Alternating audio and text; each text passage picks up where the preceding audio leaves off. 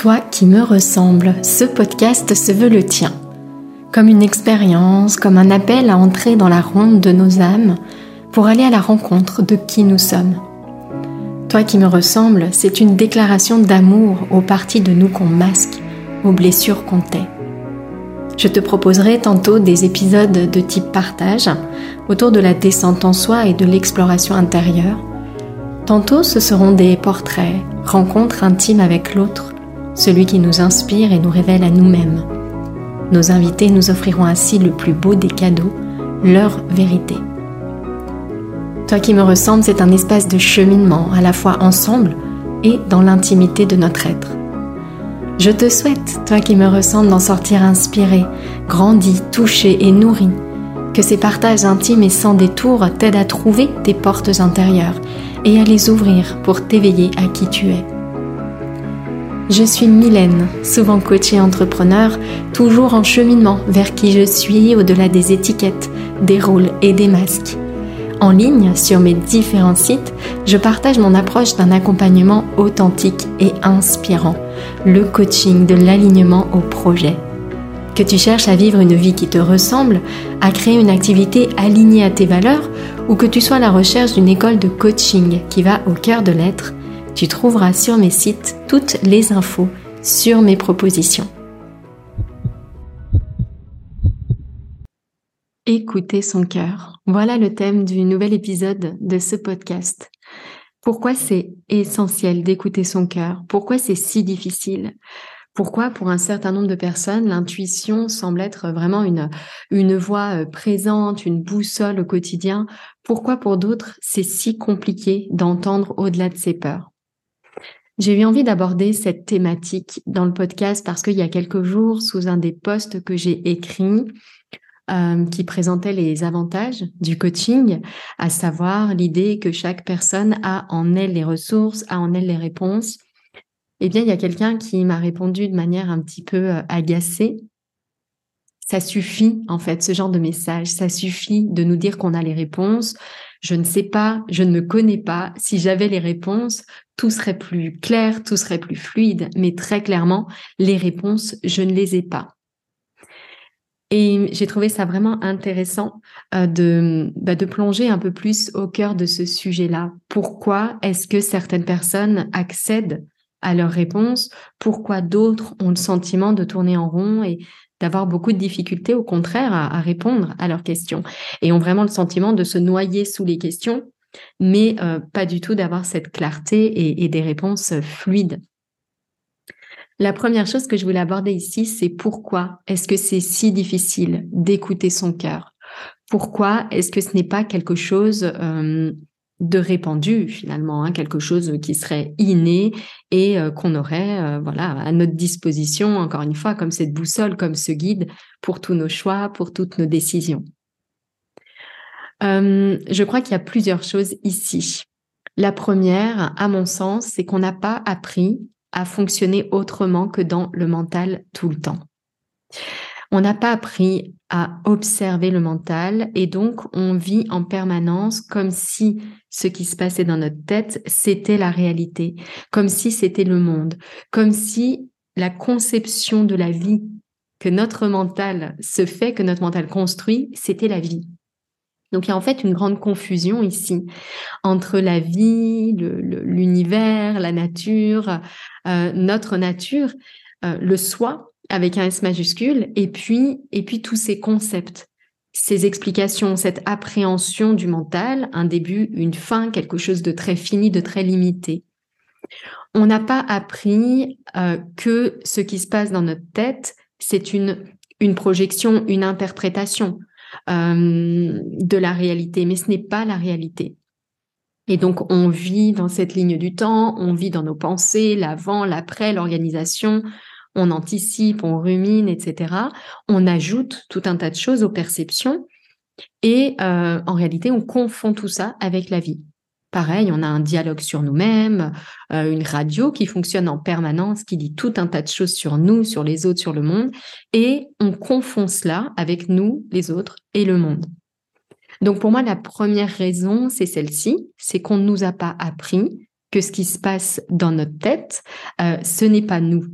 que nos histoires sur la vie, ce n'est pas la vie. Donc pour moi, ça c'est vraiment vraiment la première grande explication. La deuxième chose aussi, euh, et elle est liée à cela, c'est qu'on nous a, euh, on nous a pas appris à nous tourner vers nous-mêmes, et donc on est très très tourné vers l'extérieur. Notre attention est sans cesse happée par ce qui se passe autour de nous, ce que font les autres, ce que disent les autres, euh, l'information qui circule, les situations extérieures. Alors, on ne nous a pas appris à tourner notre regard vers nous. Puis, je crois qu'il y a cette facilité hein, d'appréhender les choses qui sont visibles, les choses qui sont concrètes. Et donc, notre activité euh, mentale, notre conscience, naturellement, est happée par tout cela, happé par ce qui clignote. Alors évidemment, ça s'accélère dans le monde dans lequel on vit. Il y a de plus en plus d'informations, les choses vont de plus en plus vite, on saute d'une nouveauté à l'autre. Et donc, notre euh, conscience est happée par tout cela, est distraite par tout cela. On, a, on écoute donc beaucoup ce qui se passe autour et ça détourne vraiment notre attention de nous-mêmes. Donc ça, je pense que c'est une autre des grandes raisons qui fait qu'on a du mal à s'écouter. On a beaucoup dit oui à tout le reste et euh, c'est assez difficile. On a perdu en fait, on a perdu ce chemin vers soi. Hum, ce que je trouve intéressant ici, c'est peut-être, hum, à mon sens, d'évoquer une confusion que je vois souvent sur cette notion d'écouter son cœur. Cette idée, à mon sens, qu'écouter son cœur, ce n'est pas ajouter une voix de plus à ce qui existe, qui serait la voie de l'intuition, la voie de la vérité, mais plutôt, à mon sens, pour pouvoir écouter son cœur, pour pouvoir entendre cette petite voix-là, je crois que ce qu'il faut surtout, c'est trouver le silence en soi. Pour moi, c'est pas tant une voix comme les autres, d'un côté la voix de la peur, de l'autre la voix de l'amour ou la voix du cœur, mais euh, à mon sens, écouter son cœur, ça passe vraiment par trouver ce silence en soi. J'ai écrit un texte euh, hier qui, euh, lors d'une promenade en nature, dans le silence, qui vraiment me m'est venu comme une, une grande vérité. C'est l'idée que le silence est la voix du cœur, la voix VOIX. Le silence est la voix du cœur. Et cette idée que à chaque instant, en réalité, on peut se faire ce cadeau de silence. Pour moi, écouter son cœur, c'est surtout retrouver ce silence en soi, faire le silence en soi.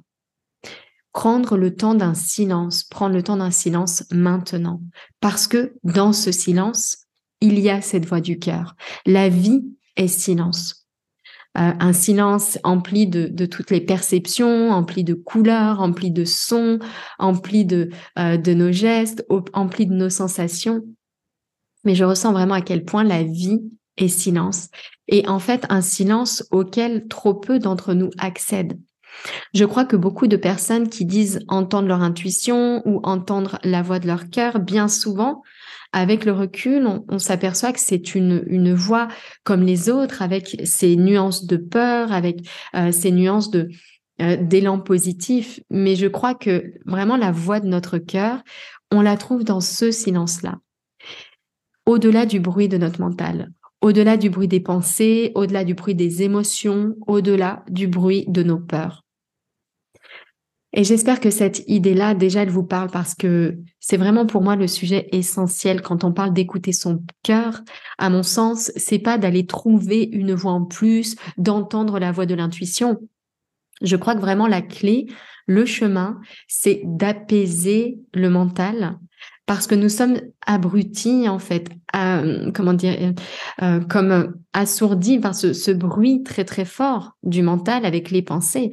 Je ne sais pas si vous avez déjà vu ce sentiment lorsque vous méditez, que dans cet espace de méditation, le silence est assourdissant, le silence est bruyant parce qu'il est traversé de toutes ces pensées, parce qu'il est traversé de toutes ces émotions auxquelles on s'attache, ces, tous ces phénomènes qui nous emportent.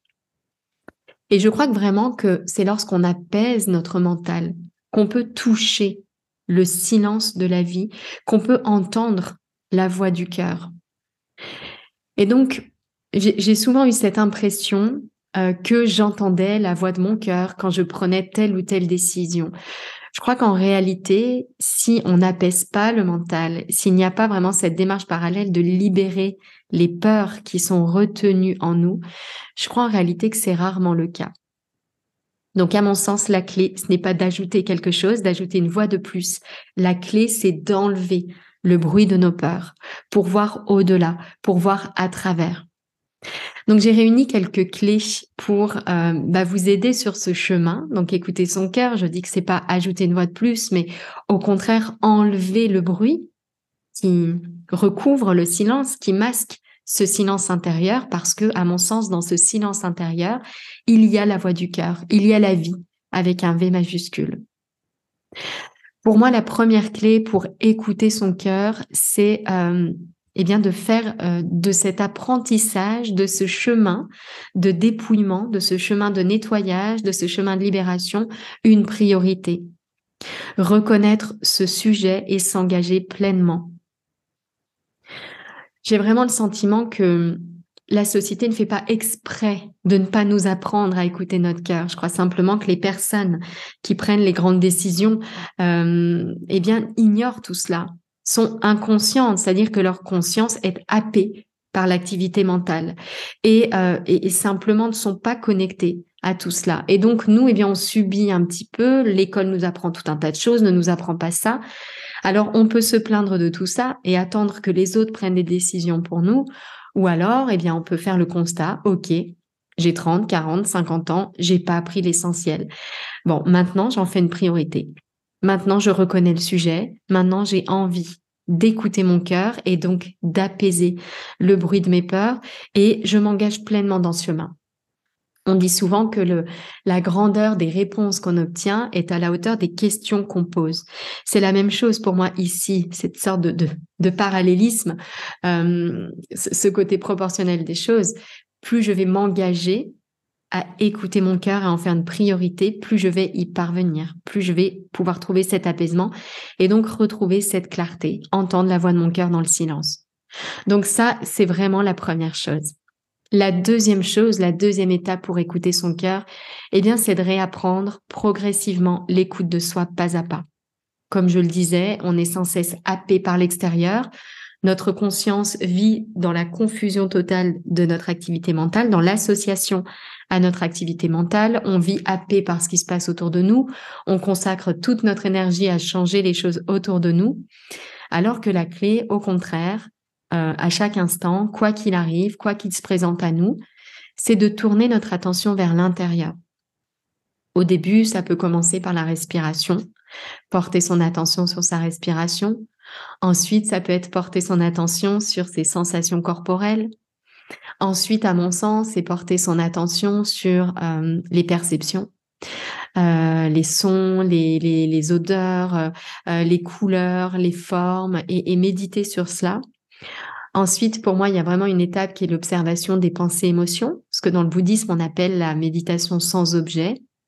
Et puis, au-delà de ça, je crois, quand progressivement, le bruit du mental s'apaise parce qu'on a fait ce pas de côté, parce qu'on est en mesure d'observer l'activité mentale qui est très très lourde du poids de nos peurs non intégrées. Qui pèse vraiment très très fort hein, sur euh, ce silence intérieur, euh, c'est ces charges émotionnelles qui nous viennent de l'enfance, qui nous viennent de nos blessures et qui ne sont pas libérées, auxquelles on, bloque une partie de nous. Et donc, si on bloque l'entrée, on bloque en réalité la sortie. Euh, j'ai vraiment abordé ce sujet dans l'épisode de podcast précédent, Viens ma peur, tu es libre. Et donc une fois qu'on a retrouvé cette paix, ce calme, eh bien là, on peut accéder à ce silence intérieur. Et dans cet espace-là, dans ce silence intérieur, les réponses sont fluides. Les questions sont grandioses, elles sont simples et en réalité, elles sont immédiatement euh, soulagées, suivies des réponses. Il y a vraiment une fluidité, une simplicité, une évidence. Il y a un des programmes que je propose qui s'appelle évidence parce que en réalité, quand on apaise le bruit des peurs, eh bien vraiment on se connecte à ces évidences. Et pour moi, ces évidences, eh bien c'est la voix de notre cœur. C'est vraiment quand on écoute notre cœur, euh, quand on entend notre cœur, parce que simplement on a baissé le volume en fait de tout le reste. Un autre axe pour écouter son cœur, à mon sens, qui est important, c'est de, vibrer. de vibrer. Euh, et pour moi, vibrer, c'est se poser la grande question. Euh, la grande question, celle qui va offrir l'espace de ces grandes réponses. Il faut à un moment donné couper notre mode de fonctionnement habituel. Sinon, on tourne en boucle dans les discours qu'on connaît, dans les histoires qu'on connaît, dans les problèmes que l'on rencontre, que l'on traîne parfois depuis des années, des années, des décennies. Et donc, on peut vibrer, on peut se relier à notre nature et ses grandes qualités, que sont l'amour, la joie, l'altruisme, la connexion, la sérénité, la gratitude, la plénitude. Pour moi, tout ça, ce sont les qualités de notre nature. Eh bien, on peut s'y relier en se posant de grandes questions, en se posant des questions qui vont appeler ces grandes réponses, qui vont ouvrir un espace en nous. Une autre façon de se connecter à ces grandes qualités, pour moi, c'est vraiment tout ce qui est euh, au-delà de la méditation, qui est davantage euh, pour moi une démarche d'observation, de réapprentissage de l'écoute de soi.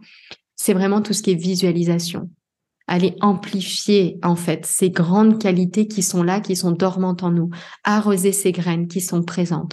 Pour moi, ça c'est un autre axe vraiment essentiel pour retrouver le chemin vers soi et écouter son cœur.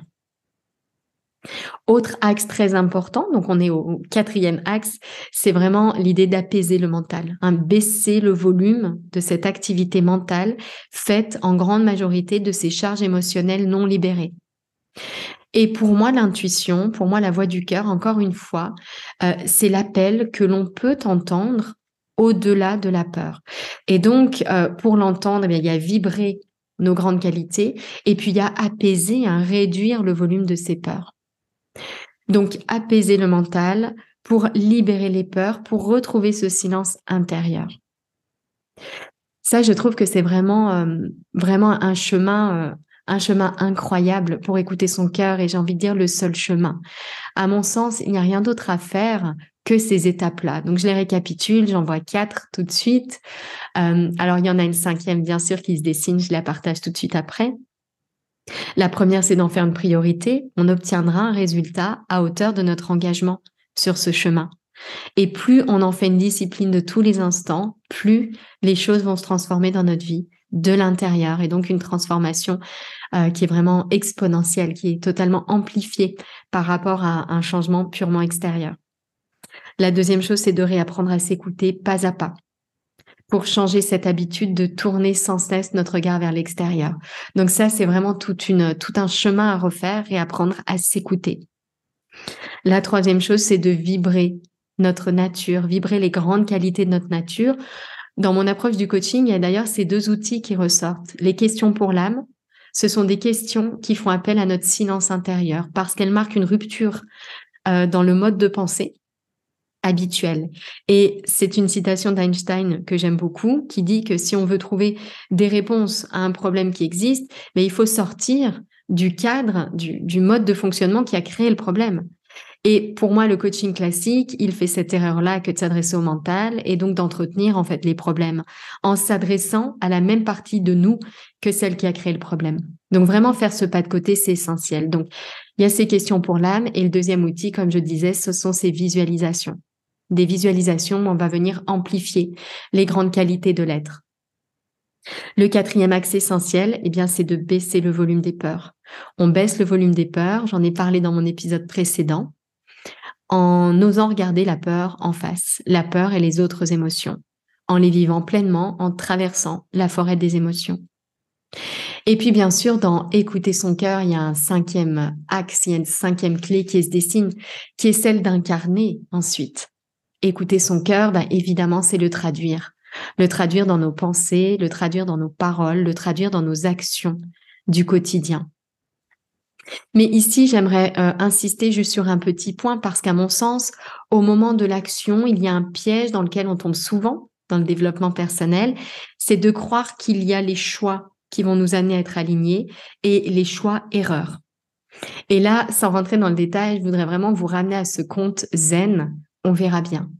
Vous savez, c'est ce, cette personne qui a un cheval qui se casse la patte euh, et euh, tout le monde lui dit tu n'as pas de chance et lui répond on verra bien. Cette idée qu'en réalité, ces choses qui se passent à l'extérieur, elles sont rarement toutes blanches, toutes noires. Euh, on a vraiment cette tendance-là de les classer, le bon choix, le mauvais choix, la bonne situation, la mauvaise situation. L'idée ici, c'est que au-delà de ça, il y a vraiment un apprentissage qu'on peut faire à chaque instant, quel que soit le choix, quelle que soit la situation. Si on est dans cet engagement, dans cette démarche d'écouter notre cœur, de nous reconnecter à notre silence intérieur, alors toutes les situations et tous les choix sont propices. Donc ça, c'est vraiment la cinquième clé du chemin, incarner dans nos pensées, paroles et actions cette voix du cœur, vraiment la suivre à chaque instant de notre quotidien. Voilà ce que j'avais vraiment envie de vous partager. Alors ce chemin que j'ai décrit, toutes ces étapes, sont vraiment celles du programme Expérience, programme qui est vraiment mon programme signature que j'anime depuis plusieurs années et qui est un programme de reconnexion à soi. Avec cette grande idée, je vais terminer là-dessus, que tous les problèmes que l'on rencontre au quotidien, manque de confiance, manque de temps, manque de motivation, euh, flou dans une reconversion, euh, burn-out, dépression, à mon sens, sont vraiment des symptômes de ce grand mal qu'est la déconnexion de soi, qu'est l'oubli de soi, l'oubli de notre nature, l'oubli de qui on est en profondeur, en réalité. Et expérience, eh bien, c'est ce chemin de reconnexion à soi et à la voix de son cœur. J'espère que ce podcast vous a apporté les réponses à vos questions. Je vous souhaite une très très belle journée. Merci beaucoup de votre fidélité, de votre écoute. Si tu entends ce message, c'est que tu as écouté l'épisode jusqu'au bout. Et pour cela, je te dis un grand merci. J'espère que cet épisode t'a inspiré, touché, nourri. Si c'est le cas, n'hésite pas à partager ce podcast autour de toi avec le hashtag Toi qui me ressemble. Et si tu souhaites écouter d'autres épisodes inspirants, tu peux t'abonner directement au podcast sur la plateforme que tu utilises. À très bientôt dans un prochain épisode, Toi qui me ressemble.